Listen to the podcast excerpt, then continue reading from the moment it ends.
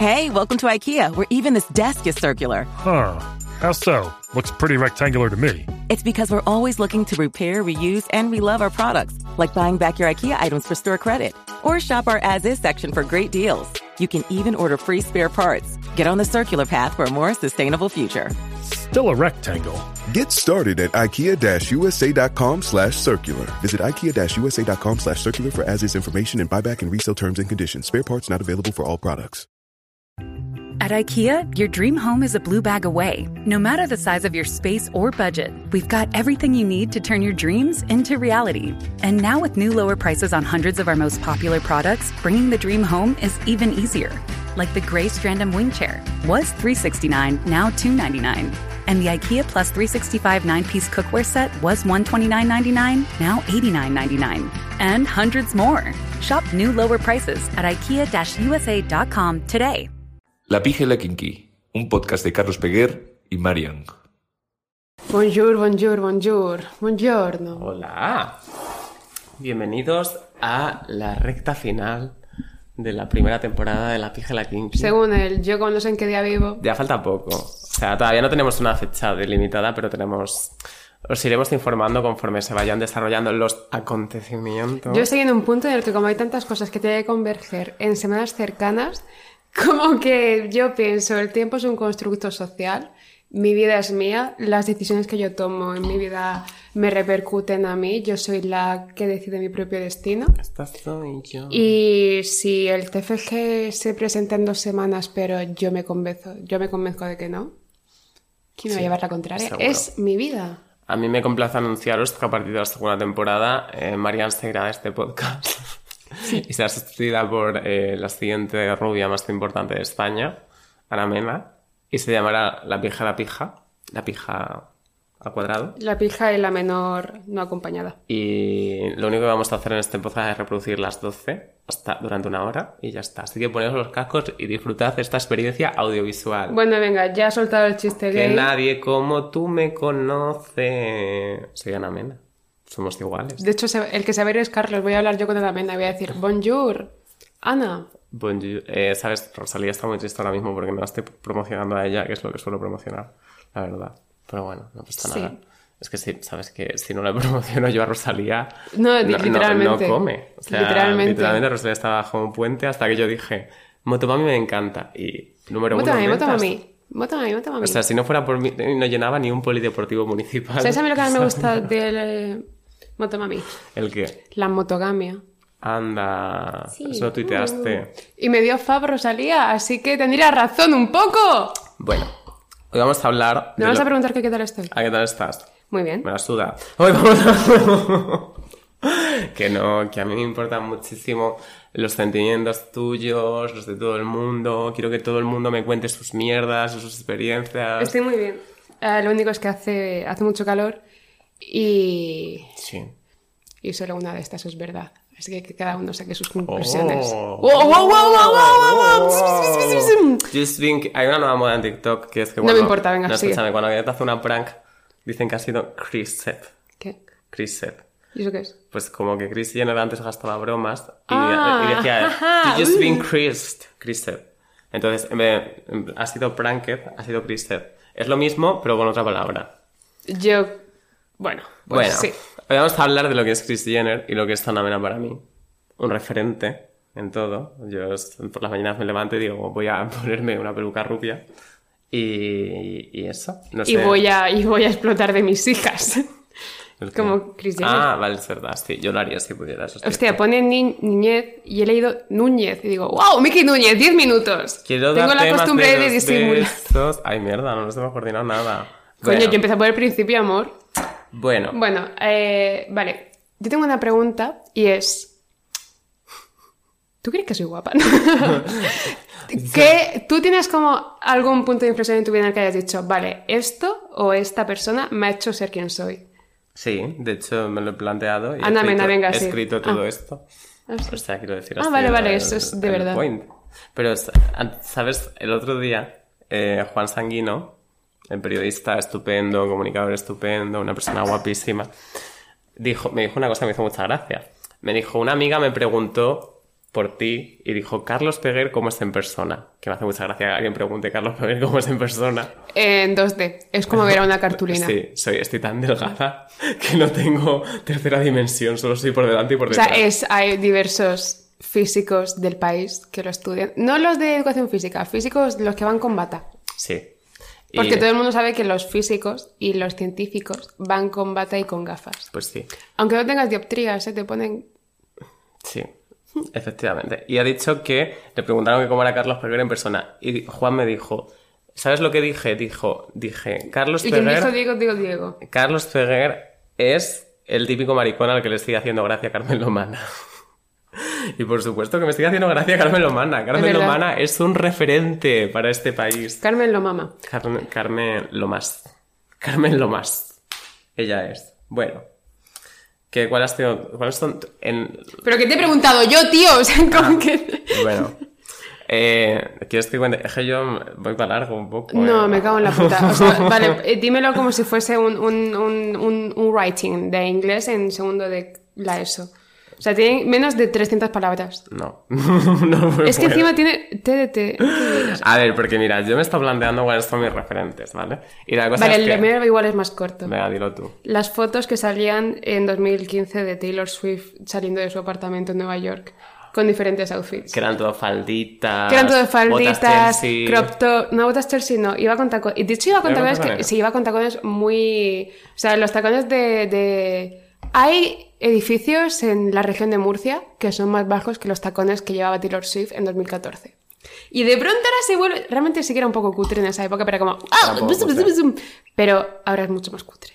Sí, pero en esa época era como cutre, pero en el vibe.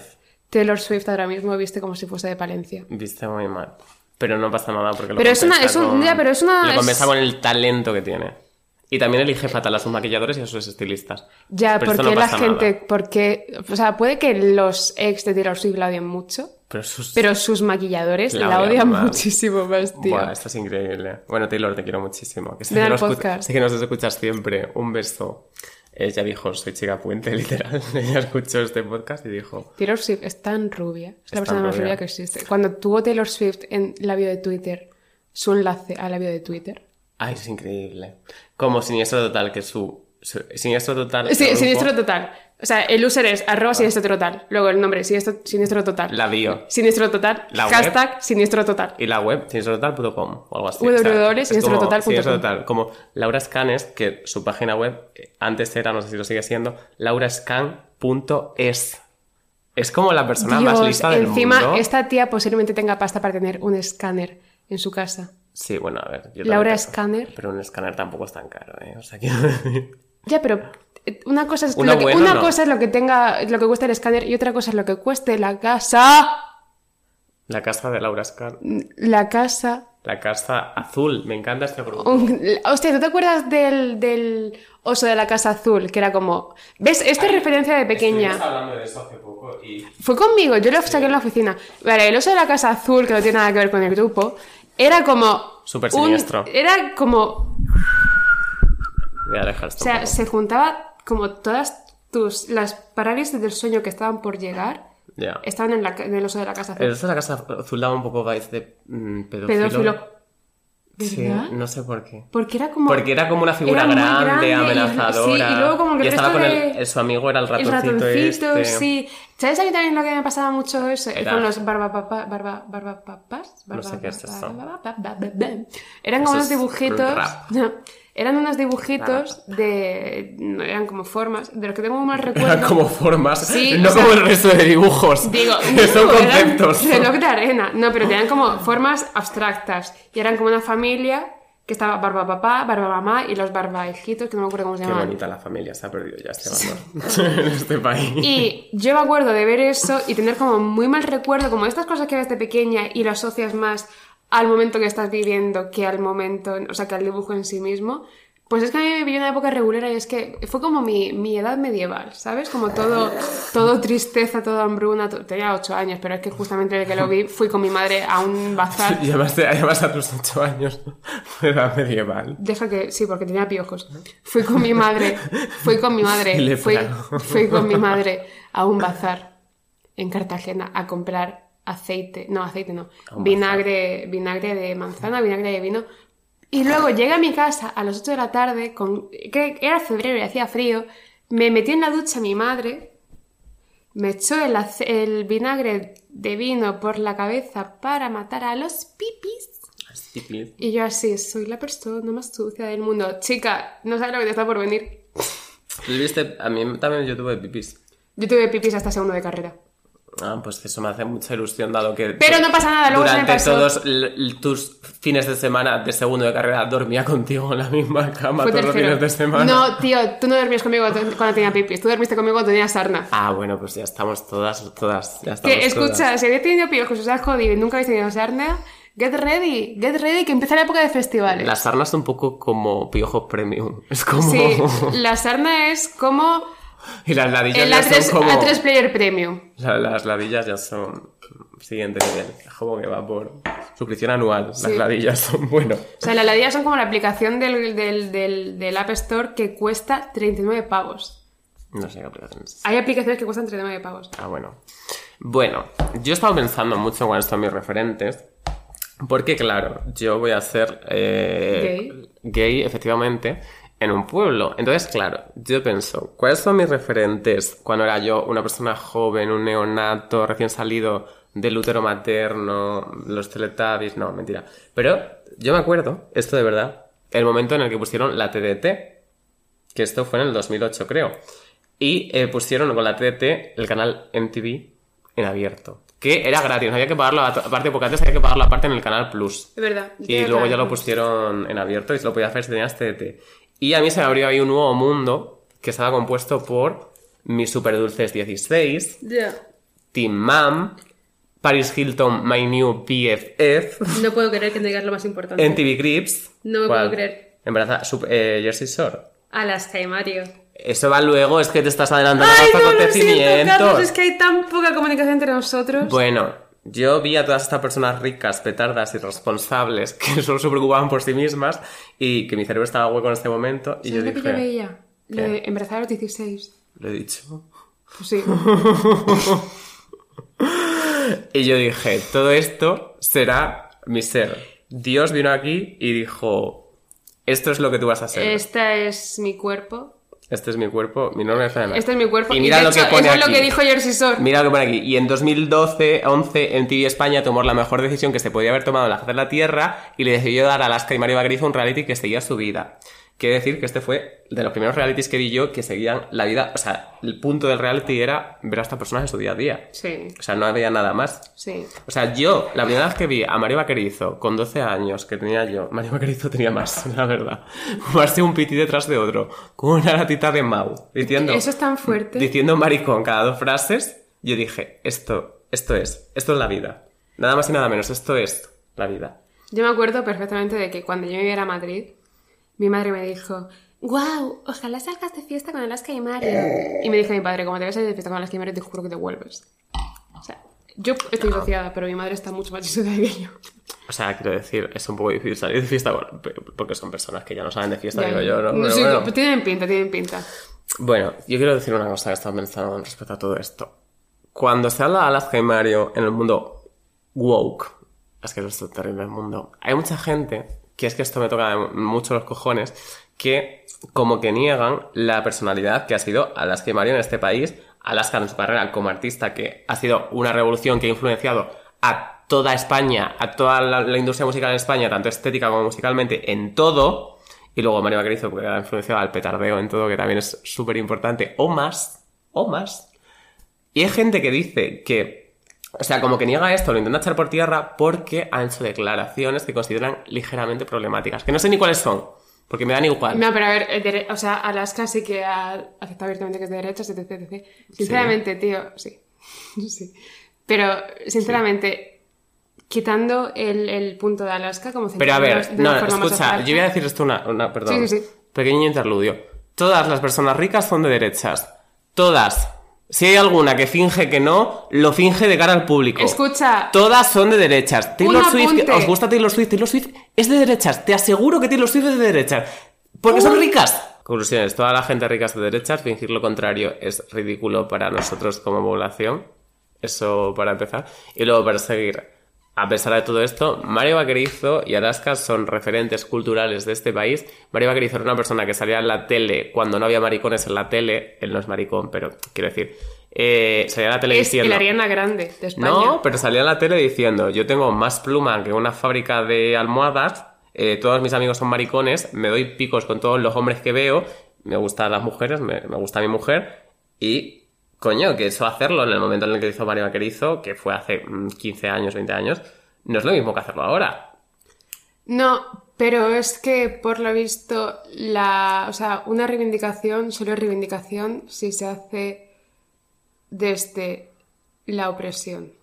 Ya, pero no, o sea, no, yo no, o sea, no creo que O sea- sea así, o sea, no creo que sea, no creo que tengamos que elevarle a referente LGBT ni a referente de la lucha de nada, pero sí que es verdad que yo como persona que, porque todos los maricones nos vemos como obligados a reprimir nuestra pluma, aunque no seamos capaces. Yo, por ejemplo, lo he intentado y me estaría regulín, si Sí. no, pero La queda para septiembre. nos ha quedado, esta eh, convocatoria extraordinaria y, y doble matrícula y triple, cuádruple. Pero que es eso, todos nos sentimos obligados a reprimir nuestra pluma. Y yo, con 12 años, cuando se estrenó Alaska y Mario, en plan el reality, veía por primera vez a una persona en la tele que era la persona con más pluma del mundo entero y dije, wow, se puede ser así. Es que. Y tener éxito y que te vaya bien en la vida. A nivel mediático, el problema no es ser gay. O sea, de hecho, los. Ya. Como que. Esto está muy feo, pero sí que se alaba mucho en círculos cerrados, como cuando tú conoces a un gay, hay mucha gente por. Mínimo, si estás en un grupo como hay 10 personas y es como un gay que no se nota que es gay, hay mínimo una persona que va a decir, ¡ah, joder! Pues no se te nota la pluma. Y, o sea, como ya simplemente el hecho de mostrar la pluma Y si te das en, en- en- Sí. en lo mediático Y si te das fue muy fuerte. La mayoría de los gays a día de hoy que triunfan o que son como que tienen un buena, una buena estima social son los que no tienen pluma, o sea, Ya. o no tienen una pluma como exagerada, o sea, pues yo qué sé, Jaime Cantizano, el de la Ruta de la Suerte, que no me acuerdo cómo se llama ahora mismo. Jaime Cantizano. Jaime Cantizano. ¿Sabes quién es Jaime Cantizano? Estaba pensando en Altozano. No, Jaime, jo, por Dios. Jaime Cantizano, de la Ruta de la Suerte, ¿cómo se llama? No me acuerdo. ¿Es El- gay? Sí, ¿no? ¿El presentador? Sí, ¿no? Pero que es mi novio. ¿Te imaginas que de pronto mi novia, del que estaba hablando todos los episodios, es el error de la suerte que no me acuerdo cómo se llama? No, el de pasapalabra, imbécil. No, Roberto Leal no está ahí. El de al anterior de pasapalabra.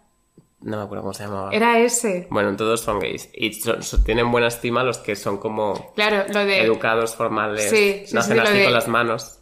Sí, lo de los gays que saben vivir en sociedad. Que es realmente. fuerte.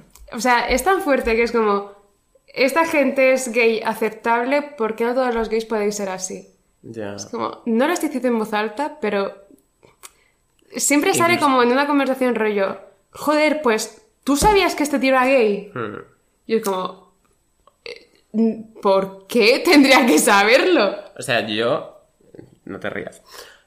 Yo, siendo yo como soy, que soy muy maricón en la forma de expresarme y todo eso, yo noto muchísima más aceptación social, que esto lo dije hace poco, desde que empecé a ser más normativo estéticamente hablando. Ya. O sea, desde que empecé a tener como un pelo, el corte de pelo normativo, vestir con la forma más básica posible, noto como muchísima más aceptación social de todo que de la que notaba antes, que era más moderna. Ya, pero es que ya no es solo... O sea, imagínate si no tuviera pluma. Si no tuviera pluma, yo estaba ahora mismo presentando el telediario. Yo esto no quiero llevarlo a mi terreno, pero sí que es cierto que ya no es solo el tema gay, sino que también a las chicas nos tienen mucha más estima en un grupo de tíos si hablas como ellos. Es que no hay una forma de hablar de tíos y de tías. Es que simplemente estáis tan disociados y vivís en una burbuja tan cerrada que pensáis que la forma normal es la de los tíos y que las tías hablamos de maquillaje, pintalabios, me he comprado una Barbie. No, tronco, las tías llegan a un bar y ponen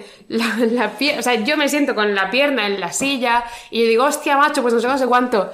Y si alguna vez habéis conocido a una tía que ha dicho, a ver si me sé, sé, sé", y se ha cortado al hablar con vosotros, es porque creáis un entorno tan poco seguro y tan cerrado que no nos dejáis ser como realmente somos.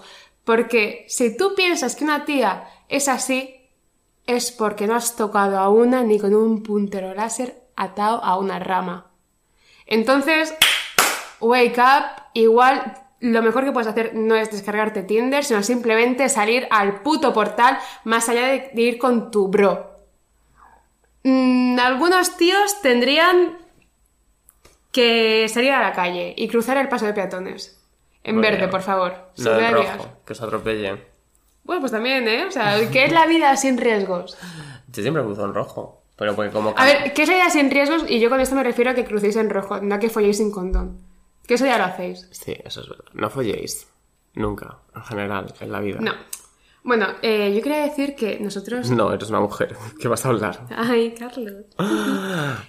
Atústate el pelo un poco. Que estás hablando con... Ah, hostia, un ¿sabes lo que me pasó el otro día? Que eh, he desarrollado también el... ¿Cómo se llama esto? El síndrome del... del miembro... Sí.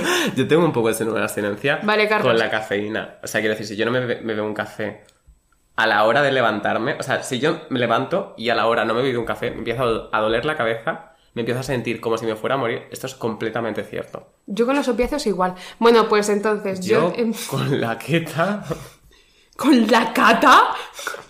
Tenemos una amiga que se llama Cata. Esta Bueno. es una broma muy interna. Claro. Para explicarla. que he empezado a desarrollar como el síndrome este del miembro invisible con el eyeliner, tío. O sea, yo estoy en mi casa y como que yo cuando estoy con eyeliner en cualquier lugar en el que haya más de una persona que sea yo, me hago el eyeliner. ¿Por qué? Pues porque una chica tiene problemas y uno de estos son ellos. Uno de estos son... Da igual, bueno. Pues yo estoy en mi casa y como que me tengo que rascar el ojo y me lo rasco alrededor, o sea, como que Mm, en un perímetro y es como, llevo dos días en mi casa sin salir, no me he hecho el eyeliner, pero no puedo. Tía, o sea, eso es increíble. El otro día me maquillaron para un rodaje y me di, me di cuenta de lo muchísimo que me toco la cara.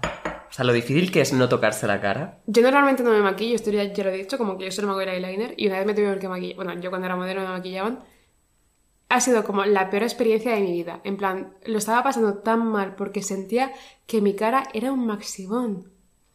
Yo no, pero de repente, o sea, de hacer como. Yo soy mucho de yo, pues estar así, estar como. Ya. Tocándome la cara todo el rato. Y una de estas hice así y me pusieron mucha antiojera, porque tenían las ojeras hasta aquí. Y de repente tenía la mano blanca.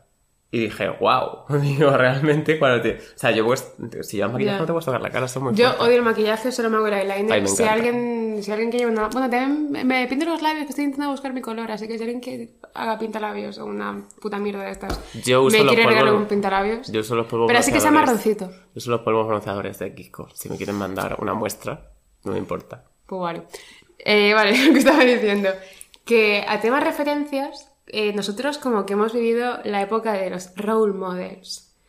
Y ya como que pasados los 16 años, parece que no tenemos referencias o que al menos no hablamos de ella como, como tal. Puedes de- dejar de leerlo, porque voy a leer yo lo tuyo y te Pero tú, tú siempre lees lo que escribo yo. Yo nunca leo lo tuyo, Siempre solo lees lo que escribo yo. O sea, sueltas. eres un puto una puta mentirosa. Bueno, que estaba diciendo que ya no tenemos como referencias como tal, tenemos role model, no buscamos inspo en Pinterest, a no ser que seas Carlos Peguer, que posiblemente sí que lo busque. No, yo no uso Pinterest. ¿Sabes? Yo sí uso. Yo no sé usar Pinterest. Yo tampoco, nunca lo he entendido. No he usado- nunca he sabido usar Pinterest. Pero sí lo que he usado mucho es Tumblr. Y en Tumblr. ¿Todavía? No, todavía no. Coño, yo Pero o sigo sea, la teniéndolo, gente, ¿eh? O sea, a veces gente- lo uso. Yo nunca supe a utilizar Tumblr y de hecho la gente aprendió a- utilizar HTML. Yo aprendí a Con usar Tumblr. HTML. con- Yo te- te- lo hablo contigo. Ah, de que sí, yo ah, no, sabía. no. Y Bueno. con Blogspot. Porque yo tenía un blog. Blogs- Es verdad. Tuve varios. blogs. Bueno, la cosa es, eh, cuando tienes 16 años es normal tener referencias, es normal tener role mo- role models, pero pasada esa edad como que parece que da vergüenza aceptarlo, que da vergüenza decir, sí, Sí. quiero parecerme a esta persona, o sí, me estoy fijando en cómo actúa esta persona, o sí, estoy... Como que lo- simplemente lo tomo de referencia. Es que vivimos en un mundo como tan sobresaturado de información que Pero cuando a ti te preguntan algo, plan, ¿de dónde viene esto? O eh, eh, ¿esto de dónde lo has sacado? ¿Esto no sé cuánto? ¿Cuáles son tus ¿Cuáles son tus inspiraciones? Es como, no lo sé, porque estoy recibiendo información continuamente sin parar. Y aparte de eso, vivimos en una generación en la que da vergüenza, o sea, nos hemos concienciado a nosotros mismos de que da vergüenza todo lo que sea mínimamente positivo. O sea, todo lo que nos echarnos a nosotros mismos por tierra parece que tiene que darnos vergüenza. Y yo esto lo noto con absolutamente todo, de que yo no puedo... O sea, quiero decir, esto es muy ridículo, pero yo- esto es una- algo que pienso mucho. Había mucha gente que me odia en Twitter. Esto es una realidad. amor, welcome to the club. No, pero tú eres... Es que hay una diferencia entre tú y yo. Tú te metes en movidas en Twitter. Tú pones cosas ligeramente polémicas. Tú das opiniones. Yo mi Twitter es la cosa más blanca Pero es que, has que- podido ver nunca. sí, pero mi Twitter es... sabiendo- No, no, pero que, que eso, o sea, quiero decir... Yo que solo hablo de cosas que me pasan a mí. En plan de, hoy he ido a tomar un café y me cago encima. Pero es que eso, eso molesta más que una opinión. Pero es que... Porque la gente no entiende por qué no está dando una opinión. Pero no, es que no lo entiendo. O sea, quiero Yo decir... tampoco, o sea, yo tampoco porque ya no estoy en ese punto, pero sí que es cierto que yo con 16, o sea, yo creo que nunca vas a estar más amargado sin ninguna razón aparente que con 16 total. años, si eres de yo nuestra estaba, generación. Yo estaba muy amargado. O sea, yo cuando veo todo esto en Twitter de gente que me odia sin motivo, pienso, es que yo con 16 años era esta persona. Pero es que encima era como algo súper impostado. Yo leí un tweet que me hizo mucha gracia de ah, me da miedo que haya niños que se críen con padres así y que de pronto hagan que se divorcien para poder tutear algo. Porque es que la gente está deseando que le pasen desgracias para decir, pues yo estoy peor que tú y tú Ya. eres gilipollas porque no lo estás pasando tan mal. Y es como, es cierto que yo con 16 años estaba bien, estaba en una familia normal, me iba bien en el instituto, en plan, no era mi mejor momento, pero me iba medianamente bien. Yo odiaba que a gente de 28, 30 años que ya tenían una vida labrada y se habían hecho a sí mismos, yo odiaba que les fuese bien. Es como, Ya. pero ¿con qué potestad estás diciendo esto, tía? Ya. Y es que es tan fuerte que Internet O sea, es- es, que... o sea, el lo- Internet yo creo que es como la mayor democracia del mundo, porque todo el mundo tiene potestad a decirlo y todo, o sea, como que Sí.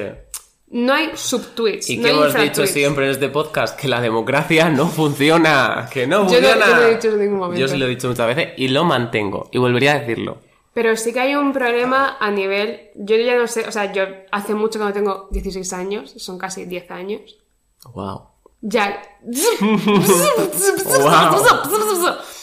Ah, pero hostia, yo echo la vista atrás y digo, yo con 16 años era un, Gilipollas. era un gilipollas, pero era gilipollas Y de que de- estabas amargada, de sea, que de- una gilipollas que molestaba, porque tú puedes ser gilipollas en tu cuarto. Y. Pero ser gilipollas en tu cuarto con un móvil, eso es Y una con movida que conexión a flipas. internet. Sí, y con sí, conexión sí. a twitter.com que literalmente alguien era feliz tú citar tweet. Pues yo no. Ya, y es como, ok, tía, ¿y qué hago? O sea, porque encima la persona con la que te estás metiendo ha pasado mucha más mierda que tú, que simplemente tienes que estudiar un examen de filosofía de primero de bachiller, tronca, que no es tan complicado, que no es tan complicado.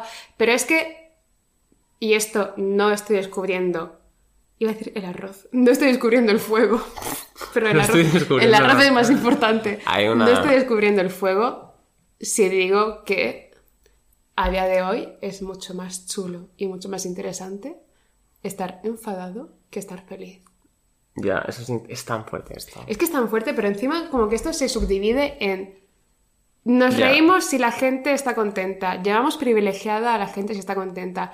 Tío, pues si estás tan deprimido y no puedes salir de tu, de tu puta cama, ¿cómo es que has conseguido las suficientes fuerzas como para ir a por el puto cargador del móvil y tú Mira. te esta puta mierda, macho? Tú y yo esto lo hemos dicho mucho cuando hemos como enfrentado a situaciones que nos han sobrepasado un poco en tema internet.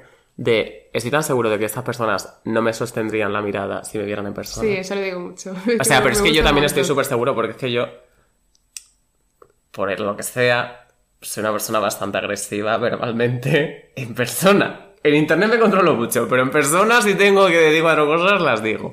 De hecho, Carlos es mucho mejor que yo en eso porque yo soy... Yo soy súper peliculero, pero porque empiezo a hacer un discurso como... Pum, Yo pum, soy pum, una persona agresiva verbalmente, pero soy una persona mucho más agresiva físicamente. Yo no. Yo físicamente no te toco. Encima, esto, la gente que me está escuchando, o la gente que luego escuche este que me odia dirá, se lo está inventando, jiji, jaja, no voy a dar explicaciones, no voy a entrar en detalles, mm, esto entra en temas legales que no voy a tocar, de hecho, no quiero que se me conciba como tal, no voy a decir absolut- absolutamente nada de lo que yo he hecho en la calle. O sea, entendiendo la calle, calle. No, no, la, no estoy diciendo la calle, en plan, el barrio. La calle Paseo de la Castellana. No estoy- Sabes que no. No, no, es verdad. ya O sea, sabes que no. Pero no voy a decir absolutamente nada de lo que yo he hecho fuera de mi casa, pero sí que es cierto que yo me metí en movidas y no tengo que dar explicaciones a nadie porque además no quiero acabar delante del Tribunal de Justicia. Dicho esto, os vais a comer una mierda, tengo más días cotizados que vosotros, llevo dos años trabajando, así que por favor, tengo 23 años, como venga un puto pijo de los cojones que tiene el símbolo comunista en la bio de Twitter y que se está haciendo un doble grado a decirme, Es que es tan fuerte que haya una cantidad increíble de gente pija con el símbolo comunista en la bio de Twitter. Es que hay tanta. ¿Cómo decías tú? Word- words and, and- and Words and sentences. Words and sentences. Words and sentences. ¿Cómo decías tú? Yo qué sé, la tío. Que no, es que yo no lo conozco. Es una frase gay, un poco. Pues. Pero es que es tan fuerte, o sea, es que esto no tiene que ver con el tema. Bueno, un día. Bueno, sí. Es que eh, estaba pensando en- antes en esto, digo, esto lo hablamos un día tranquilamente. Vale, yo quiero hacer un... un, un- Está girándolo para donde no es, cariño. Ay, pero es bueno. que me equivoco. Es que Sí, a como veces, eres, como a eres una mujer, ves cuatro cables y te lías. A veces confundo la cerveza con el micrófono y muchas veces está a punto de hacer así. O sea, Bueno, lo que voy a decir, eh, esto es una referencia eh, intelectualoide. Yo, haciendo, a pesar de este tema, eh, me he acordado de una clase que tuve de, eh, antropología del diseño en la Complutense, eh, que no estudié y me lo copié todo. Si por alguna casualidad mi profesor está, estudiando, está escuchando esto, no lo voy a negar. O sea, ten en cuenta que todos copiamos todo. O sea, tío, tu, tu clase era infumable. Dicho esto, eh, yo cuando hice, cuando hice las, las, las chuletas, me acuerdo de que se habló de la teoría de Disney y de lo hiperrealista. Se habló de la teoría de Disney en una clase de antropología del diseño. Tiene sentido. Y es que, esto lo es- me lo he tenido que escribir, evidentemente, eh, porque no me acuerdo de casi nada. Ah, Baudrillard, Baudrillard ah, está seguro de que Euro Disney o Disneylandia, depende, o sea, yo lo llamo Euro Disney porque está en París, pero hay gente que lo conoce como Disneylandia. Eh, es un conjunto de todos los escenarios y órdenes utópicos entremezclados. O sea, como que todo lo bonito, todo lo que, todo lo que concibes como, como la salvación está en Euro Disney. Tú cuando vas a Euro Disney con tu familia es como hay un parón en el tiempo, ya no existen los problemas, solo existe una persona posiblemente nigeriana disfrazada de Mickey Mouse. Solo existe Ro en la red sufriendo porque J. Pelirrojo se ha puesto a pedirle matrimonio y delante de todo el mundo y no hay nadie quien la salve. Y lo bueno de Disney es que funciona porque aunque parezca lo contrario, no es una realidad falsa, sino que es una realidad disuasoria de lo que tú realmente estás viviendo. O sea, a ti te aísla de un punto de, de tu- de tu- de- de la normatividad, de tu, de tu rutina. Es como- o sea, tú no estás buscando algo falso, sino que estás buscando un, un descanso, un intermedio, Sí. como el de A- A3 Media. Y etc, etc, etc, etc. Vale, Baudrillard, una cosa. Eres un mierdas, intenta meterte en Tumblr en 2016. Eso sí que era una realidad disuasoria. Bueno, Me he apuntado los hashtags. Me he apuntado los hashtags. Hashtag Palesoft. Hashtag Pale Aesthetic. Hashtag Alternative. Hashtag Soft Grunge. Urban Fit. Indie Soft. Indie Punk. Kutza. Joanna Kuchta. Cuenta la historia del novio de Joanna Luego Kutza. la cuento. Icons, Site Model, Tumblr. Que por qué coño la gente ponía hashtag Tumblr en Tumblr. Bueno, también era un adjetivo, no una realidad, era una forma de la vida. Revival, Kurt Cobain. Todo esto en hashtag. ¿Y qué era, cu- cuál era la foto del hashtag? Hashtag los guisos de Paquita, hashtag foodie, Hashtag foodie, hashtag hashtag- manita de cerdo. Esos son los hashtags. ¿Y cuál era, la, cuál era la foto que acompañaba a todos estos hashtags de Sex Model, Cuando hacías una Arctic. Monkeys? Era una foto de unos leggings y una chavala fumándose un cigarro Yo literal. con un... Cuando te hacías una foto, espera, así como mirando hacia abajo, y esto era como lo más aesthetic que se podía hacer. En plan, algo así, ¿sabes? No sé si se ve porque está muy quemado. Pero Sí, la Es época, una foto mía mirando hacia abajo para los la época no- de We Heard It, que cuantos... Yo nunca tuve a We Heard It. A mí me gustaba mucho porque era mucho más fácil que Tumblr. Yo Tumblr no lo entendía. Bueno, vale, la historia de Joanna Kuchta. Joanna Kuchta no tiene ninguna historia de Joanna Kuchta, Kuchta conmigo, pero sí que tengo una historia con el novio, con el exnovio de Joanna Kuchta. Y es que el exnovio de, Joan- de Joanna Kuchta, ¿o se dice así? Kuchta. Yo qué coño No, sé. da igual. Eh, el exnovio de Joanna Kuchta me estuvo tirando la caña por mensaje directo de Instagram. Que es como, o sea, no sé en qué punto como convergimos los dos, encima fue, esto fue antes de la pandemia, pues yo estoy tonteando un poquito con el exnovio de Joanna Kuchta. Ah, pero yo eso no sabía. Yo pensaba que te habló y tú pasaste de él. Claro, por supuesto, como pasó siempre de los de que tiene una mínima anécdota. Ala. Y, y fue muy divertido porque era como, ¿qué cojones? Y yo veía la foto de esta tía, las fotos Soft de, de tu soft pale grunge daddy Isus. que encima era como, esta tía tenía, esta tía tiene 18 años recién cumplidos cuando hacía esas fotos y son bastante problemáticas, ¿eh? En plan, esta tía, el contenido que hacía era ligeramente... Petra Collins. ¿Te has dado cuenta de que Petra Collins... ¿Tú has visto alguna vez una foto de Petra Collins? Yo, cuando vine a Madrid, te compré el libro Babe de Petra Collins y te lo regalé. Ya lo sé, pero ¿te has visto una foto de Petra Collins en plan de la persona? Ah, no, no sé Vale. cómo es. Quien no haya visto... Bueno, aparte de que hemos... Somos un... Somos las hijas de Petra Collins que no pudisteis quemar. O sea, esta generación son las hijas de Petra Collins que no pudisteis quemar. Un videoclip de Selena Gómez. Sí, el de. No me acuerdo, no, lo- no lo he visto. Pero bueno, ¿os habéis dado cuenta de que Petra Collins es como Marisa, la de Aquí no quien viva, pero yasificada? Porque yo no puedo dejar de pensarlo, tío. O sea, me recordaba mucho a alguien y no podía dejar de pensarlo. ¿Voy a, voy a seguir yo con mis referentes? Por supuesto. Vale, yo quiero contar una anécdota. yo, cuando tenía eh, 13, 14 años, yo tenía una amiga que no, que no la conocéis porque iba a otro cole. No es verdad, iba a otro cole. Otro instituto, otro tuto. ¿Tú decías tuto o, instituto, o, o insti? Instituto. Odio las... Odio la... O sea, soy una tía que siempre ha odiado las abreviaciones. De hecho, a mi novio me jode llamarle por abreviación. ¿Sí? Sí. Cuando- Pero no voy a- o sea, no voy a ser- Mari en vez de maricón. porque... A mí me jode mucho llamar a mi novio Mar. Mari. Bueno, eh, que a ver, entonces esa amiga mía hizo amigos aparte de mí, que eso está feísimo. Porque yo tengo Eso que es ser, tan fuerte, Yo tengo que ser siempre el fuerte. centro de la vida de todo el mundo. Y Es que, tío... Is there such a thing as a traveler? Not a Delta. Because we know on one flight, Mike in 8C prefers reality TV to reality. So we provide more than 1,000 hours of in flight entertainment. While on the flight after, 8C is occupied by Jen, whose favorite snack is tea. That's why we provide fast, free Delta Sync Wi Fi available for SkyMiles members, because at Delta, we know. Refill? Everyone flies their own way. Delta, keep climbing. Free Wi Fi available on most domestic flights. Terms of use apply. This episode is brought to you by Etsy. Sound the gifting panic alarm. You need to get an amazing gift. Wait, no, the perfect gift. Relax. Now you can use gift mode on Etsy. Gift mode on Etsy takes the stress out of gifting, so you can find the perfect item for anyone and any occasion. It's easy. Just tap or click gift mode on your Etsy app or Etsy.com. Then answer a few short questions about who you're shopping for and what they like. And gift mode instantly gives you curated gift ideas based on hundreds of personas.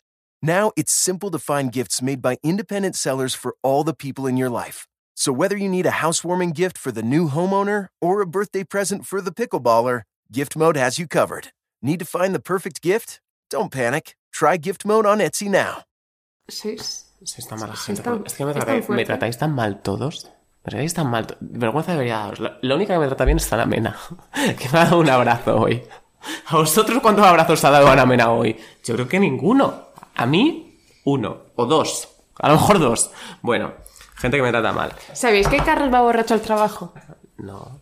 Ya, yo- No me es mentira, es mentira, pero era simplemente por soltar. No, me da tiempo. Es que hay veces que me invento cosas de Carlos y digo, hoy se llama Juan Carlos. Es que es acalao y hay muchas veces que se me llaman, me llaman Juan Carlos. Eso hace tanta gracia. Que es que eso me jode. Hace mucha gracia. Bueno, Poned comentarios todos. Juanca. no. Comentad Juanca. No. Juanca Eh, Peguer. Juanca Peguer, no. Eh, que eso, mi amiga tenía un amigo, se fue al instituto, me abandonó. Y en ese instituto hizo un amigo que fue la primera persona homosexual que yo conocí en mi vida. Y obviamente, esta- este chico era, era un chico un poco mayor. Tenía 15, yo 13. Era, un poco mayor. Pero es, es muy fuerte que en esta época yo lo percibía como muy mayor. Este es súper fuerte. ¿eh? Lo Y ahora, ahora los límites están un poquito Claro, en plan, más difusos. Es que es tan fuerte que la edad sea tan relativa. No lo estoy diciendo en plan eh, pederasta. O sea, no lo estoy diciendo en plan persona que se Ah, no, no, no, no, lo decimos hacia arriba, no hacia abajo, ¿eh? Claro, pero digo Aclarar, que, por si ejemplo, cuando tú tienes 15 años y una persona tiene 17 es como... Es otro mundo, sí. es otro mundo, es como inalcanzable. Pero que hay, son años de muchos cambios. Sí. Ya, pero es que cuando tú tienes 19 y la otra persona tiene 30 también son muchos cambios. Claro, pero es que eso es- Pero eso es como... Es... ¿Por qué o buscamos...? sea, son 10 por- años y el otro son 2. Quiero decir. Ya, pero igualmente, como que creo que la- lo que experimentamos es lo mismo. Mm, Con 15 y con Pues es- 17, con 19 y 30 también te vuelves la tonta. Ah, eso Es- sí. Claro, es como, ¿por qué no? si- O sea, ¿cuál es, qué es lo que... ¿En qué momento se deja de ser la tonta? No, pero Por ¿qué- favor, qué es lo yo que- quiero saberlo. ¿Qué es lo que esconde la, la diferencia de edad siendo los caracteres femeninos que nos atrae tanto la atención? No sé, ¿Es la dominación? probablemente. Ya. es verdad. O sea, Sí, no, o sea, vamos, no, no vamos a elaborar, no por lo, si estoy, no lo estoy preguntando, sé que es la dominación. Simplemente esperaba que Carlos me dijese, no, es esto, esto y esto. no, no, Pero como sé que no lo voy a hacer. Pero es que ¿qué voy a ahora a mí, esto es súper problemático, pero lo voy a decir igual. Yo hablo con un tío y tiene 30 años y digo, ah, pues es joven. O sea, Sí. pienso, está cerca de mi edad, como si no me sacara casi Pero 10 años. porque llega ya un punto, por ejemplo, tú y yo que llevamos trabajando mucho tiempo, que nos encargamos de, de las facturas de la luz, de las facturas del gas, de todo esto, como que tenemos O sea, una concepción de la vida más adulta que a lo mejor hace dos años, que no es tanto, pero que ya hace dos años, el piso de estudiantes me lo pagaban mis padres, los gastos me lo pagaban mis padres, yo si me, me quedaba sin dinero me lo pagaban mis padres. Ahora sí que mi vida es Tuya. mía. Mm. Entonces, eh, ahora sí que me veo como con la potestad de lo que me lo guiso, me lo como. Ya, yo sí, eso se lo pienso mucho de. Digo, no lo veo tan lejano este tipo, esta gente que me saca 7 años o 10 años porque están en un momento vital más parecido al mío que la gente que está en la universidad. Claro, o sea, yo por ejemplo, si yo tuviese que salir con un tío de 30 años, Dios no lo quiera. Yo no me eh, bastante igual porque es que. pff, Si, Si tuviese que con un tío de 30 Si es que va a pasar. Si me dicen, si tengo que elegir entre un tío de 30 años y un tío de 20. 20, yo me quedo con el de 30 años simplemente por el momento vital en el que estoy, porque yo estoy trabajando Sí y yo tengo verdad. un piso. O sea, yo ahora mismo no puedo estar con alguien así. aclarar que el momento vital en el que estamos nosotros con nuestra edad no, No es, lo el común, normal, claro. ni es lo común. O sea, estamos trabajando, nos ganamos nuestro dinero, todo lo que pagamos con lo nuestro, etc, etc. Pero yo estoy hablando evidentemente de experiencia. Yo siempre hablo para... Yo esto lo he dicho muchas veces, que yo en, mi- en el podcast intento como siempre Yo hablo para mí. dar... Yo hablo para mí, yo de 16 años. No, Yo hablo para mí. Yo hablo para mí de 16 años. Yo quiero para ti, hablo para mí. Yo hablo para ti, de hecho, Carlos Peguer. Bueno, pero que yo conocí a este chico, me sacaba dos años. Como dijo Belén Esteban, aquí hay una historia y no es una historia de amor. Digo Belén Esteban para que, porque si no hubiera dicho, no creo que hubieras pillado. O lo hubieras pillado la referencia. No, solo pilla la de Chelo. Chelo. Porque yo, tú... y No, yo- Chelo. Hielo. Chelo, Chelo Melo. Hielo. Porque. Yellow Melo. Porque Tú y yo. Siento mucho que no te hayan gustado las mujeres porque habrías sido más feliz. No, me, me hayan gustado. Bueno, yo qué coño sé. Eh, a ver, la cosa es que él tenía 15, eh, 16 y yo tenía pues 13 a lo mejor. Y obviamente me enamoré de él, pues como mm, te puedes enamorar de un chico completamente inalcanzable, ¿no? Y claro, yo creo que el pobre este se vio como la situación de el pobre maricón este que no tiene nada claro, porque en este momento estaba como... ¿Y si salgo del armario? ¿Y si soy gay? Si no lo sé, es tan complicada mi vida. Obviamente no lo era, pero bueno. Y yo creo que él dijo, le voy a coger bajo mi ala, su ala llena de pluma. Wow. lo. Wow, wow. Y eh, fue la primera persona con la que yo hablé en plan, wow, a lo mejor soy homosexual. A ver, no, obviamente, ya lo había pensado antes, pero fue como la primera persona que me hizo darme cuenta de esta realidad con la que lo verbalicé. Y es que esta, esta persona, él no lo sabe, yo creo, pero fue muy referente para mí en eso porque fue como la primera persona en mi pueblo que yo conocía que fuera un maricón, abiertamente maricón. Es porque que- de mi edad no había, él era como esos tres años mayor que yo, y incluso en su edad era raro. O sea, no había maricones de 16 Ya. años cuando yo tenía 13 que estuvieran, fueran abiertamente maricones. Es que esto que has dicho tú me ha hecho pensar una cosa, es que claro, o sea, el tema de los referentes siempre se piensa en actores, actrices, cantantes, no sé qué, o luego ya como un tema muy nicho, rollo tu padre, tu madre, tu familia. Pero sí que es fuerte, es, eh, me parece a mí que los mayores referentes que existen son aquella gente que ha estado contigo en un tiempo delimitado, de- o sea, Mm, en un de momento delimitado de tiempo, y que ellos no lo saben y que a lo mejor no se acuerdan de ti, pero que te han marcado Sí. muy gravemente, para bien o para mal, pero que gracias a ellos has cambiado de rumbo Has o has elegido... Claro, sí, sí, sí. O sea, yo tengo uno muy claro que evidentemente no lo voy a contar, pero es como, hostia, esta persona me ha hecho ser quien soy. Yo sé quién Igual, es. sí, sí, Yo sí sé quién sabes. es. Igual no por él, igual simplemente fue el momento y que estabas tú en ese momento y gracias a ti cambié radicalmente de camino y aprendí un montón de cosas. Pero yo sé que tú no, no, te, fuiste, ya. de, no te fuiste de mi vida con ese pensamiento, no hiciste esto pensando que ibas a ser Hmm. un cambio de paradigma en mí. Y el hecho de pensar que siempre puedes ser tú, o sea, te estoy hablando a ti como al oyente, no como a, mi, a lo que yo estoy diciendo, que siempre puedes ser tú como un punto de inflexión en alguien.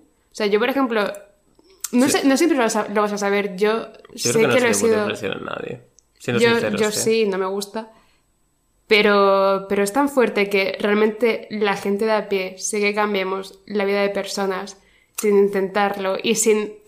O sea, eh, tú puedes siempre pre- prepararte un discurso para soltarlo, tú puedes estar muy convencido de tus argumentos, tú puedes montarte tu película, montarte un personaje, pero eh, cuando tú bajas la guardia es cuando realmente hay una persona que tú no sabes que está, que está cambiando tu vida en base a lo que tú estás diciendo, cómo te está percibiendo. Deja de hacer señales de freestyler. Es que estaba, es- en plan, que no quería interrumpirte, pero estaba como diciendo barras. Barras. Barras, bro. Birras. Birras, barras y birras. Pero es que es cierto. Birras. Y, y- y pensaba en decir algo de tetas, pero no me salía como ninguna palabra. Eh, porque como no soy usuario. Eh, No está... ¿Cómo se dice? gay. No, no está afiliado a las Afiliado a tetas. las tetas. Carlos no está afiliado a las tetas. No. Y eso que muchas veces cuando trabajábamos juntos, cuando trabajamos, cuando estamos en la oficina, muchas veces le cojo la mano y le digo, Carlos, tío, tú coge la teta. Y, no me la coge. "No". Pero porque para qué te voy a tocar la teta, como- Porque eres mi amigo gay y necesito que me toques las tetas para reafirmar mi posición de mujer heterosexual, Yo- rubia. Es que, Yo fíjate, si gay. fuésemos, si fuésemos una película de 2008, yo sería la prota, 2008. pero si fuésemos una película de 2022, tú serías el prota. No te creas, eh. Yo soy secundario, la vida de todos, ya no me importa. No, yo sé que yo me siento tan secundaria. Vale, una cosa que quiero decir que os apunto muy rápido. En cuanto a mi personalidad, mi personalidad es ser del Mediterráneo, totalmente. Mi carta astral dice que soy del Mediterráneo, ascendente paellita y en luna ole ole. O sea, yo todo lo que soy ¿Y Mercurio, es el? Mediterráneo. Mercurio, sí, cervecita. Eh, Mediterráneamente. ¿Cuál será esa cerveza? No lo sé. Una que no nos paga, así que... Ya. No. Bueno, eh, yo quiero hacer una, una recomendación literaria. No sé si lo vas a encontrar porque es un libro como muy menor. Porque yo lo encontré en un re por un pago. Se llama Condenada Belleza del Mundo de Luis Martín Santos. Y es una. Me gusta mucho porque es un libro que evidentemente tiene personajes y todo eso, pero se nota que el protagonista es el Mediterráneo. O sea, se llama. Se llama eh, eso, Condenada Belleza del Mundo, pero está inspirado en Almuñécar. Almuñécar, Almuñécar, Almuñécar. En la muñeca. ¡En la En muñeca! en- está inspirado en, En la esta muñeca. muñequita que hay aquí. Y, y está muy guay porque habla del Mediterráneo como que... eh, yo odio, por ejemplo, los libros con, descrip- con descripciones muy largas, pero en este al contrario porque se nota que está haciendo hincapié en eso, en que la relación que tienen los personajes se basa a lo que están viviendo en el Mediterráneo, porque la- esta gente no es de ahí, esta gente es un francés, no, una francesa y un, un director del País Vasco, creo, o algo así. Bueno, da igual. Y como que hablan del Mediterráneo de una forma despectiva, pero al mismo tiempo muy, muy bonita. Como que dicen. eh, hay una frase que me gusta mucho que hablan de tú que siempre parece que tienes la cara brillante, pero Tú realmente. que bien tu cuerpo a mi cabeza. Ah, tú que tienes siempre la cara brillante, pero que realmente estás forjada en, en hambruna y pobreza, y es como, ¡wow! Simplemente lo hizo tan bien. Eh, chicos del Mediterráneo que me estáis oyendo, sabéis lo que estoy diciendo. Viva el Mediterráneo y viva la región de Murcia, concretamente Cartagena. Bueno, yo otra referente que tuve muy importante fue Demi Lovato. esto es verdad. Quiero contar esto. Yo Demi Lovato Es para mí- verdad, Demi Lovato para es mí verdad. fue muy importante. Porque, a ver, yo era emo cuando era adolescente, pero emo en plan de, de punk, de rock. Entonces, en algún momento, cuando empecé a ser homosensual, descubrí las divas del pop, gay, homosexual. Y Demi Lovato reunía la fusión entre esos mundos porque era emo, pero al mismo tiempo era pop, era una diva del pop. Y Verdad. estaba como, me quiero suicidar, estoy súper triste, tengo tantos problemas, me han hecho bullying, soy tan fea. Y yo era como, tienes tanta razón, yo también soy tan feo y me hacen tanto bullying, que esto lo digo ahora, jajaja, pero en ese momento no, no, no hacía tanta risa. Entonces yo era como, yo vi a Demi Lovato tatuarse este strong aquí en las muñecas y yo dije, si no me hago este tatuaje ahora mismo, me moriré. Y gracias a Dios no te puedes hacer tatuajes con menos de 18 años, porque nos reímos de la gente que tiene tatuadas las reliquias de la muerte, pero si yo hubiera podido tatuarme con 14 años y me habría tatuado Stay Strong en las muñecas, Y además se lo dice de verdad. lo digo completamente en serio. Y es que no me tatué, obviamente, porque no me podía tatuar, pero me compré una pulserita de que pone aquí Lovatic Stay strong. Entonces, claro, yo cada vez que me quería matar, yo... Lobatic, Lobato, el que corre en Fórmula 1. No, yo la batí hasta que se montó. Ah, yo la bativa y No, por eso es gay. La batida nunca, chicos. Eso está súper... Bueno, yo qué coño sé. No, no, pero eso es malo. Si, si te hace mucho es malo, ¿eh? Yo no sé, yo no... Se te- eh, no sé cuál era el tope, pero eran como dos o tres, no sé si al mes. ¿Cuál es el... Google, ¿cuál es el límite de lavativas al día?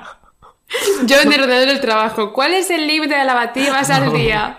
El ordenador de mi trabajo tiene un multiverso de la locura. Siguiente búsqueda.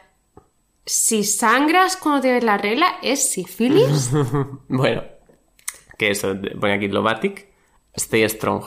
Y yo cada vez que me quería matar, yo veía Lobatic Stay Strong y decía, ya está, eh, esto me da para una semana más de serotonina. Y no lo hacía. Pero bueno, eso fue en mi adolescencia. Pero luego he pensado, ahora como adulto, adulto, comillas. Es que- ¿Cuáles son mis referentes? Y Eso es he descubierto, o sea- dos muy claros. Mi madre y María Pombo. Son la misma persona. Ay, ojalá. Ay, ojalá. Pero es muy Me complicado. vivir en esa casa. Eh, Para mí, siendo adulta y siendo bastante. Yo hago mucha introspección conmigo misma. Yo, de hecho, soy la persona que. No, yo tampoco lo sé eso. Pero yo, por ejemplo, antes de tener novio decía, ¡buah! Yo sería la mejor novia del mundo. Tengo novio. Soy literalmente la peor novia del mundo. Soy la peor novia del mundo. Yo soy el mejor novio del mundo. O sea, estoy tan seguro de que soy el mejor novio del mundo. Yo soy la peor novia del Y no lo mundo. digo. O sea, si soy tu novio, es que soy tu. Esto es fa- fatal, pero yo soy tu putita. Yo, si soy tu novio, vivo por y para ti. Para todo lo que quieras me tienes. Si tengo que ir a. Ay, ya- yo que a, me también, yo también, pero es como que yo me siento. Cuento contigo para cuento contigo para absolutamente todo. Te meto todos los planes. Quiero que tú me introduzcas en todo. Quiero que conozcas a todo mi amigo, a toda mi familia. O sea, soy el mejor. A ver, yo eso lo hago, yo eso lo hago, pero como que yo en mi cabeza soy la peor del mundo. Pero que yo digo que cuando tú eres adulto es muy complicado establecer tus referentes porque estás, es lo que he dicho antes, estás sometido a muchísima información que viene por todos lados. Y es como, ¿cuáles son mis referentes? ¿En qué caigo? ¿En lo que me hizo a mí ser yo, lo- o sea, ser lo que soy ahora siendo niño? Porque es literalmente Marisa que no hay quien viva y no quiero que mi referente sea Marisa que no hay quien viva. Buah. Estoy viendo a ver aquí no hay quien viva. Tú también, lo sé, Sí. pero yo también. Y me he dado cuenta de que el mundo es, todo el mundo es las hierbas, o al menos la gente con la que yo me relaciono, que sois todos como muy hippilongos, muy, uh, uh, uh, muy, vamos a todos respetarnos, fumarnos la pipa de la paz, vivir en paz y en armonía. Y yo soy Paloma Cuesta. Yo vengo aquí y digo, me tenéis todos hasta los huevos, sois todos subnormales de los cojones, tengo que venir yo aquí a decir las cosas como son, porque ninguno, porque vivís vosotros en vuestro mundo de la pipa de la paz. Y yo soy Paloma Cuesta y vengo aquí y digo, Vale. ya está bien. Esto eh, yo creo que es definitorio en la sociedad española que todo el mundo. O sea, cualquier grupo de amigos hay alguien que es un personaje. O sea, todos somos personajes que no hay quien viva en microsociedades. Entonces, yo creo que yo soy una mezcla entre Marisa y Roberto. Me gustaría ser Lucía, pero sé que no soy Lucía. Pero sé que soy Marisa y Roberto. ¿Tú entonces eres Paloma Cuesta? Yo soy Mauri Paloma Cuesta. ¡Eres súper Mauri! Yo ¡Eres súper Mauri! Soy Mauri, pero Mauri es como mucho más suave que yo. Yo soy más agresivo como Paloma. A mí me dijeron que era Alicia, pero yo no soy nada Alicia. No es nada, Alicia, nada, nada, nada, nada. Yo soy Marisa y Roberto, 100%. Bueno, yo lo de que soy mi madre, lo he pensado porque, o sea, mi madre ha sido un referente en mi vida, pero soy un referente pasivo. O sea, de mi madre está ahí y yo sin darme cuenta he adoptado toda su personalidad, toda su forma de ser, forma de enfrentarse a las cosas. O sea, mi madre, a mí esto lo dije en el último episodio, que a mí me dijo mi psicóloga que yo era evitador de conflictos. Sí. La persona más evitadora de conflictos que yo he visto en mi puta vida es mi madre. Mamá, te quiero mucho, sé que escuchar los podcasts enteros y te lo digo, y también te lo he dicho a ti muchas veces, pero que yo esto lo he, lo he sacado mucho de ti. Pero, La por- Carmen. pero que mami, yo te quiero muchísimo, pero eso es una cosa que hacemos los dos, que es como vemos un problema y lo que hacemos es dar dos pasitos para atrás y decir, bueno, eh, aquí se queda. Yo, si simplemente, o sea, yo busco tanto los problemas. Si yo hubiese sido así, Tú eres más evitadora de conflictos que yo, incluso creo. Sí, sí, sí, sí, sí. Tú ves las movidas y las, hab- las hablas aparte de las movidas, pero no te metes en ellas. Tú no te metes en las tú no te metes en movidas, cariño, o sea, lo siento mucho. no, yo es verdad que las movidas que a mí me repercuten no me las meto, pero yo me invento movidas que no, no me repercuten. Eso puede ser, pero las que te repercuten de verdad, tú le das vueltas en tu cabeza, las comentas, me las cuentas a mí, se las cuentas a tu novio, que casi digo su nombre. 59 minutos, tío, casi lo conseguimos. Casi conseguimos un podcast sin mi novio. ¿Lo mencionado tú? Le has dicho, no, le- no me gusta llamarle por... Diminutivos. ¿Has mencionado tú antes? Anecdótico. Bueno, pero yo también, esto es anecdótico, pero eso pero tú No, las- venga. tú se las cuentas a la gente, pero no las enfrentas. Tú no eres, eh, tú eres evitadora de conflictos. Lo eres, o sea, lo siento. Yo también. Y yo de no. Mira, yo soy murciana. Y yo de Badajoz. ¿A qué quieres que te gane? A, tener- a decir tener, las a- a eses. tener agua. Vamos a jugar a, decir las S y No. a tener agua. A ver quién Sí, gana. también está para jugar. Vamos a jugar a tener trenes, gilipollas. A ver quién gana a tener trenes. Es un normal. Pues yo en Badajoz hay muchos trenes porque como yo estoy como un Sí, tren y soy de allí, sí, también estoy parado. No, me gustaría, la verdad, porque estoy hasta los huevos. Bueno, que eh, cada vez que digo, esto es una cosa que me he dado cuenta. Me ¿La cola del huevos. paro o la cola de la doña Manolita? ¿La Yo creo que qué? para mí es lo mismo. ¿Qué has dicho? ¿La cola del paro o la cola de doña Manolita? Para mí es lo Ah, mismo. lo de la lotería. Estaba pensando en los... Los Manolitos. Que un amigo mío lleva la cuenta de Manolitos de TikTok y es la mejor persona del mundo. Otra referencia para Un mí, beso, Elvira Ignacio. Lindo. Elvira Lindo me marcó la... Ignacio escucha el podcast. Un beso. Elvira Lindo me marcó la infancia tantísimo. A mí, ¿sabes quién? Laura Gallego. Ya lo sé. O sea, yo estaba metido en el foro de Laura Gallego. Yo decía fanfics de Laura Gallego. Estaba como. Me leí. ¿Sabes? Laura Gallego tenía como unos libros que nunca le publicaron porque eran una mierda como una casa. Los subió a su blog y yo me los leí todos. Eran como 13. Yo solo me he leído uno, el de Finis Mundi. Yo todos. Bueno, hasta que tenía como 13 años. Luego ya no, pero quiero decir que luego ha seguido haciendo. Yo, Elvira Lindo y Kino. Ah, yo tenía muchos de Mafalda. Yo soy fiel defensora de Mafalda. Y encima lo bueno de Mafalda es que nunca caduca porque te puedes leer Mafalda con... Yo me lo leí con 10 años, luego me lo leí de nuevo con 16 años y cambiaba muchísimo. Luego me lo leí de nuevo con 19 años y cambiaba muchísimo. Sí. Y ahora cuando vaya a Cartagena me los volveré a leer y a lo mejor me suicido. Yo ahora cuando vuelva a Badajoz me leeré Jerónimo Stilton en el Reino de la Fantasía. Y leeré la Yo también, porque ahora habrá que meterse algo por la nariz que hace mucho que no. Eh, bueno, a ver, quiero decir, yo cada vez que hablo de mi madre, cada vez que hablo de mi madre, que yo la quiero mucho, y de mi familia, mi familia es una familia completamente estructurada. Mis padres se quieren muchísimo, eh, mi familia, no hay ni una sola persona que se haya divorciado, esto lo hemos estado hablando antes, Sí. Mm, mi hermana me quiere muchísimo, yo quiero mucho a mi hermana, eh, tengo buena relación con mis tíos, con mis primos, o sea, quiero decir, mi familia es la familia más estructurada del mundo. Y cada vez que he dicho algo a mi familia en plan de, estoy con mi madre cocinando, jiji jaja, eh, alguien ha venido a decirme, lo siento, no hablo familia estructurada. Mira, voy a... Yo soy nigromante. ¿Qué? Yo soy nigromante.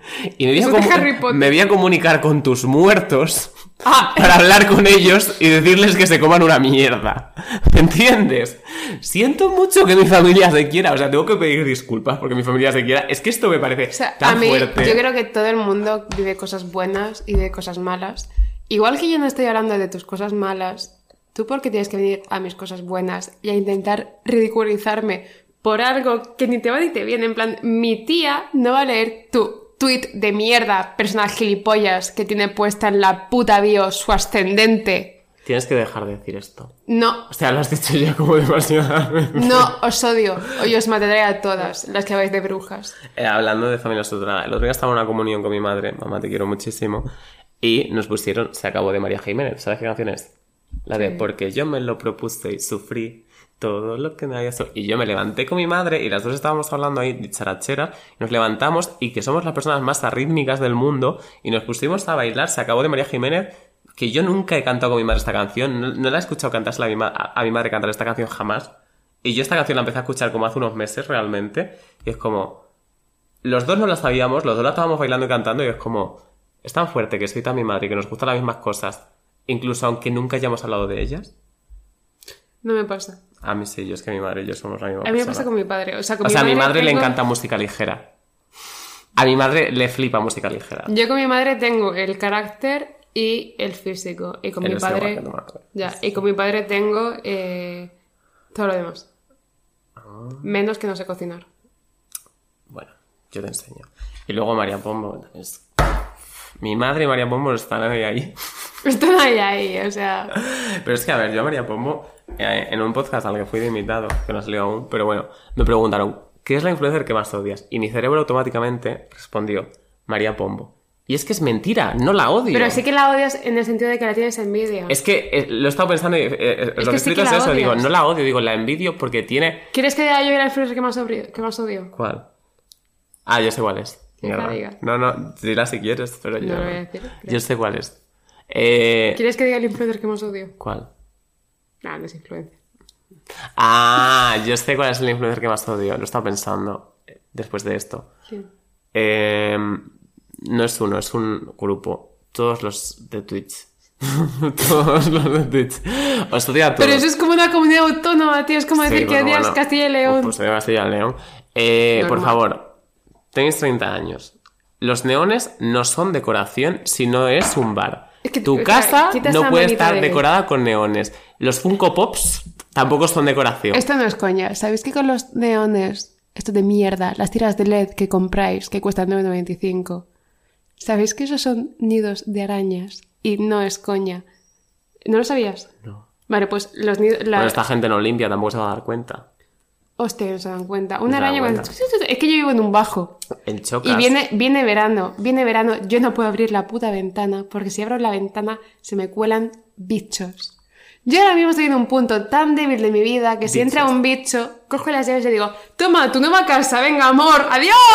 Ahora mete me piro. Como los entra una araña, literal. Entonces, las tiras LED son nidos de araña. Qué asco. Y no es, o sea, no lo estoy en plan, ¡buah! Odio a los youtubers, que también, pero esto va en serio. estos no son youtubers. Yo los youtubers los puedo hasta respetar porque está muy diversificado ya el tema. Pero eh, los streamers. Es que, no- a ver, quiero decir, los streamers tenemos que conseguir gentrificar, pero para nuestro Twitch. Tenemos que hacernos un Twitch para hablar de cosas. ¿Sabes, lo que yo, ¿Sabes cuál creo que es el problema? Eh, tenéis que ser más guapos. Eso también. Eso también. Tenéis que dejar de usar camisetas sin mangas. Sí, Esto es una petición. o sea, estas camisetas que están cortadas por aquí hasta Pero en aquí, plan, hay algunas que no son es el hot take que Hay algunas que son como trendy, que son rollo vibe, 80s. Eso los puedo respetar. Si llevas una camiseta que tú piensas, esto podría estar en Pull&Bear en 2007, no te la Eso, pongas. eso es. Muy bien dicho. No te la pongas, amor. Bueno, María Pombo, que no es streamer, es una persona maravillosa. Tony ah, María. Pumba. Eso lo dice mucha gente Ah, ya. sí. sí. Ah, mierda, tío. Es que como est- estoy Ay. tan desconectada, tío. Bueno, pues María Pombo es una persona increíble. A ver, yo la tengo mucha envidia porque digo, tiene todo lo que yo quiero y no irónicamente, o sea, quiero decir, tiene, es guapa, es joven, eh, tiene 27 años, es ideal, su marido es guapo, es joven, es ideal, su hijo, es que el hijo de María Pombo es el niño más bonito que he visto yo en mi vida. O sea, es un niño guapísimo, ideal, siempre que lo saca es como risueño, alegre, eh, como que los quiere un montón y se nota que le quiere a toda la familia. Ese, es que es el puto bebé ideal, es un puto bebé hecho que parece que está hecho por ingeniería genética, de verdad te lo digo. O sea, la casa es idealísima, es arquitectural digest y es como, ¿por qué no tengo yo esto? O sea, María Pombo, esto es un mensaje hacia ti. Tienes puesto en tu biografía de Instagram, nunca te compares con nadie. Yo sí me comparo y me comparo contigo. y como yo con tu edad, que son 27 años, no me falta tanto, no tenga lo que tú tienes, yo me voy. Yo digo, hasta aquí hemos llegado. Yo es que creo que no sigo influencers.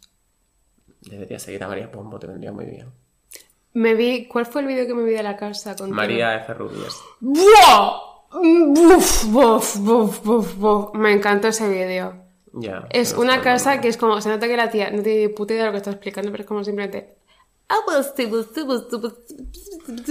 imaginas que- Ay, ay, ay, ay, ay, qué cosa más chula. Yo no la tendría así, pero como que estoy viendo el espacio, estoy viendo las condiciones, estoy viendo lo que tienes y la pasta que tienes, digo. Es como jugar a los Sims, pero sin jugar a los Sims y sin dinero. En plan, como que estás viendo el espacio, estás viendo las oportunidades que tú le dieras a ese espacio, pero evidentemente nunca Pero van a ser factibles. Lo fuerte que es cuando tienes dinero eh, vivir es jugar a los Sims. O sea, cuando tienes dinero, literalmente, como me voy a hacer la casa como yo quiera. Eso tú y yo no podemos, pero hay gente que puede. Amor, claro que tú y yo no podemos. tiene- Tengo tiene- el gente- tendedero tapando la puerta porque no come en otro sitio. Hay gente que tiene esa expansión. ¿Dónde se compra? Ah, ¿Cómo era? Motherload. Moderlode. Moderlode. Moderlode, por favor. ¿Dónde coño está la tecla? Moderlode. ¿Dónde está el clítoris? ¿Es ¿Dónde el está- clítoris Motherlode? ¿Dónde está en la app del Santander? La tecla de Moderlode. Yo ¿Dónde creo, está? yo creo que es el clítoris. Sí, porque yo nunca he visto, lo he visto a ningún. Bueno, yo creo que estas- este podcast ha sido tan Sí. referencial. Creo que nos, no nos hemos quedado nada en el tintero. Bueno, no sé, me da igual. No tengo ni puta idea. Venga. ¿Cuándo se va a acabar esto? Necesito, Se por salud mental. pronto. Fuera coña, sé, me Chicos. gusta muchísimo que os gusta la pizarra kinky. Dicho esto, yo A mí no me odio la gusta la pizarra pizarra kinky. kinky. O sea, es lo peor que me ha pasado en mi vida. El momento en el que pusimos mi tabla de cortar la fruta en mi puto. ¿Cómo se llama esto? En, la, Fregadero. en el puto fregadero, cuando un trípode de mierda del Express y el móvil de Carlos se acabó mi vida por completo. Bueno, chicos. A mí ahora mismo solo se me puede percibir de tres cuartos, izquierdo, derecho, perdón. O sea, yo así no existo y no quiero que me veáis así. Si veis por la calle, daos la vuelta para coincidir con este lado. Bueno, dicho esto, O de este podcast. este podcast van a pasar tantas cosas, vais a flipar, sobre todo voy a flipar yo, ¿no? Porque me, Vamos a meter, marrón. vamos a meter fuegos especiales. O sea, fuegos extra, fuegos, ¿cómo se dice? Artificiales. Fuegos especiales. Fuegos extraordinarios. bueno, animales fantásticos y dónde encontrarlos. Alemanes fantásticos de dónde encontrarlos. ¿Sabes que en la última película de Animales Fantásticos fue en Alemania? Y pensé, alemanes fantásticos y dónde encontrarlos. Automáticamente. ¿Qué? ¿Pero por qué? Por tu... No, no, no, estaba O sea, pensando esa coña eso. la hizo ella hace muchos años. Sí, pero ha caducado eso, ha caducado. Ah, bueno, venga, ya está, ya está. ya Venga, pues sí, ya. Un besito a todos. eh, ¿De qué coño hemos hablado en esta sé. hora? ¿De qué coño hemos hablado?